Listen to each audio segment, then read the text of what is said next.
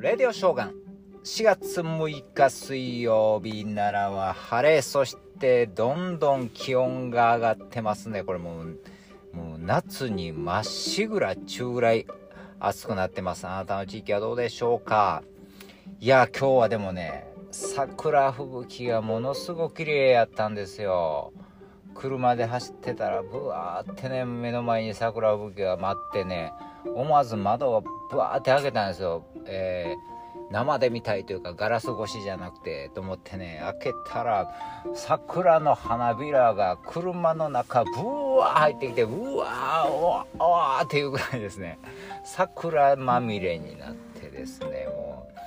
えらいことになったんですけど、車の中がね。でもね、えー、でもね、やっぱり桜吹雪私は好きなんでね、ものすごく幻想的で、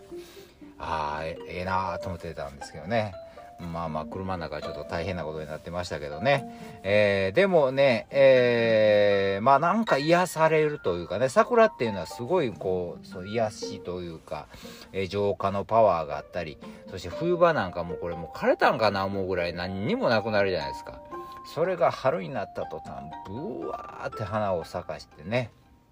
また次は新緑の季節になりますけどね、すごいもうエネルギーがあるということでですね、まあ、この桜という花不思議なんですけどこの桜の語源なんですけどねどこから来たのかというのがね、えー、諸説いろいろありますけどね「古事記」に登場する、えー、この花の咲夜姫から来てるんちゃうか咲夜の桜になるんかなとかね花が咲くの咲くに、えー、彼ら彼女らとかの「ら」です僕らとかの「ら」をつけて桜とかね複数形でまあいろんな説があるんですけども、えー、個人的にあくまでも私個人的には「万葉集」に出てくる、えー、説が強いんちゃうかと思うんですけど桜の「さ」はこれ相模って言って「さ」に神様って書いてね。でこれはこの、えー、神様はですね田んぼの神様。で蔵はですね、えー、神様が鎮座する岩倉ねこの蔵から来てる。桜。うんそれがちょっと一番有力かな思ってるんですけどね。いやもともとこの神聖な木って言われててですねもう田んぼの神様ですからやっぱりこの桜咲いた後もこうね田植えして、えー、お米がいっぱい取れますようにってこの桜の木にあのあれなんですよ。お供えとかしてたという話ですからね。でもだからね花見っていう感じじゃなかったんですね昔はね。だから平安時代からこう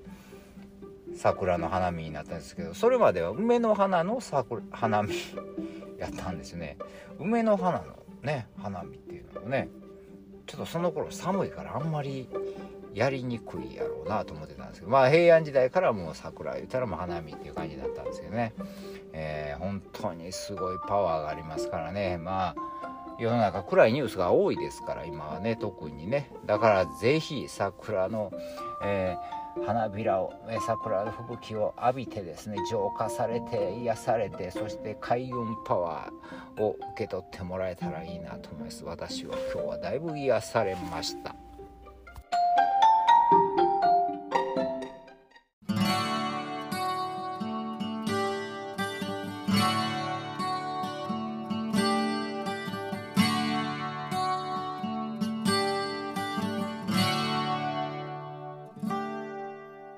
待ち合わせの公園であなたを待ってた。約束してたはずなのに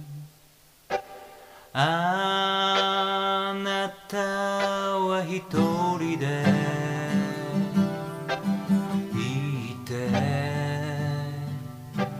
しま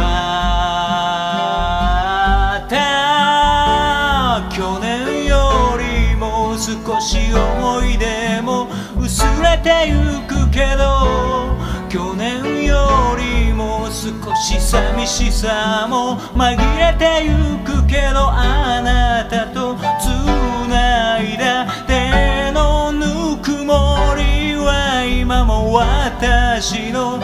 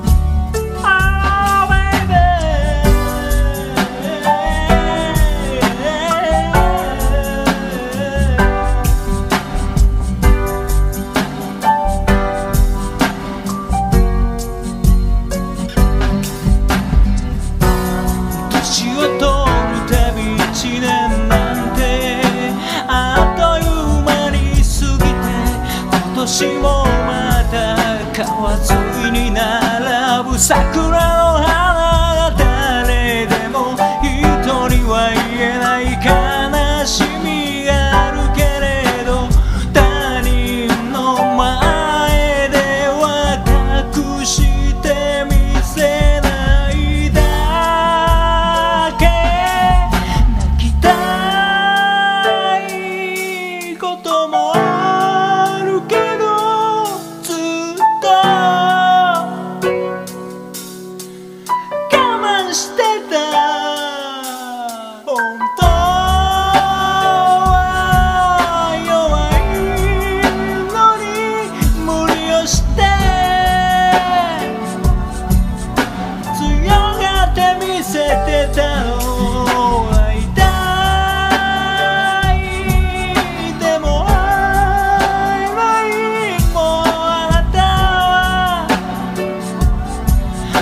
no